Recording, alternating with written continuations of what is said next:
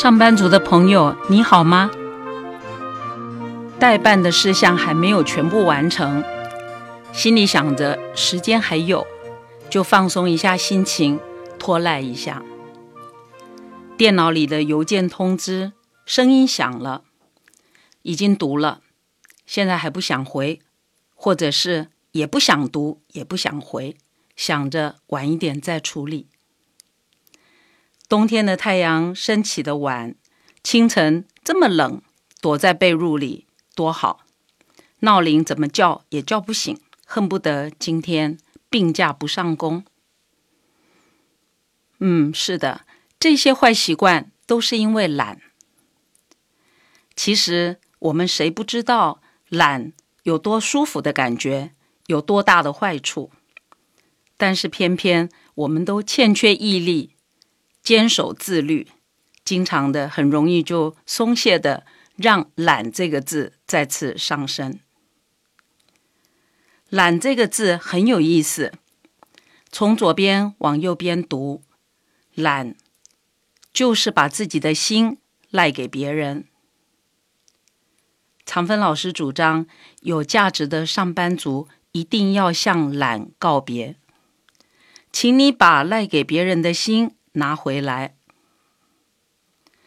我们中国字是图像表意的，说文解字起来非常有意思。在工作上跟人相处或与自己相处，都需要坚持向懒告别。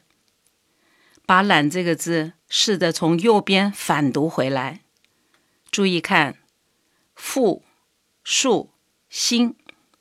也就是我们自己要负责约束自己的心，你看是不是很有意思？我想强调的是，懒是自我领导力提升的致命障碍，所以请各位一定要随时警觉自己，尽力向懒告别。人生呢，全然是自己的事，个中的滋味冷暖，只有自己知道。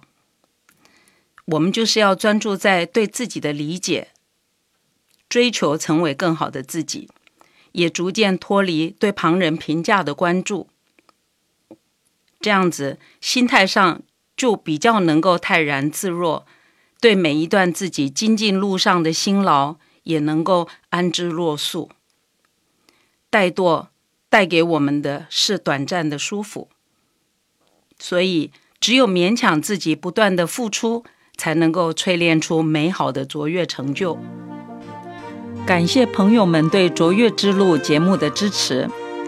为庆祝收听人次超过一百一十万，我邀请大家来抢答面试题，有机会获赠一本常芬老师的教科书《分解上班族》。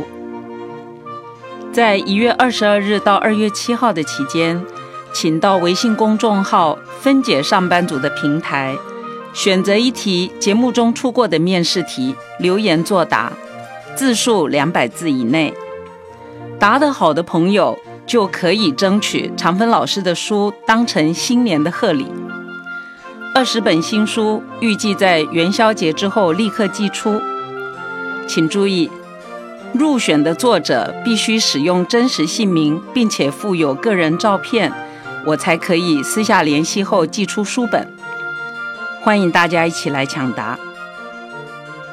转眼间，节目已经播出四十多集职场故事以及分解心得，但愿对大家都有所启发。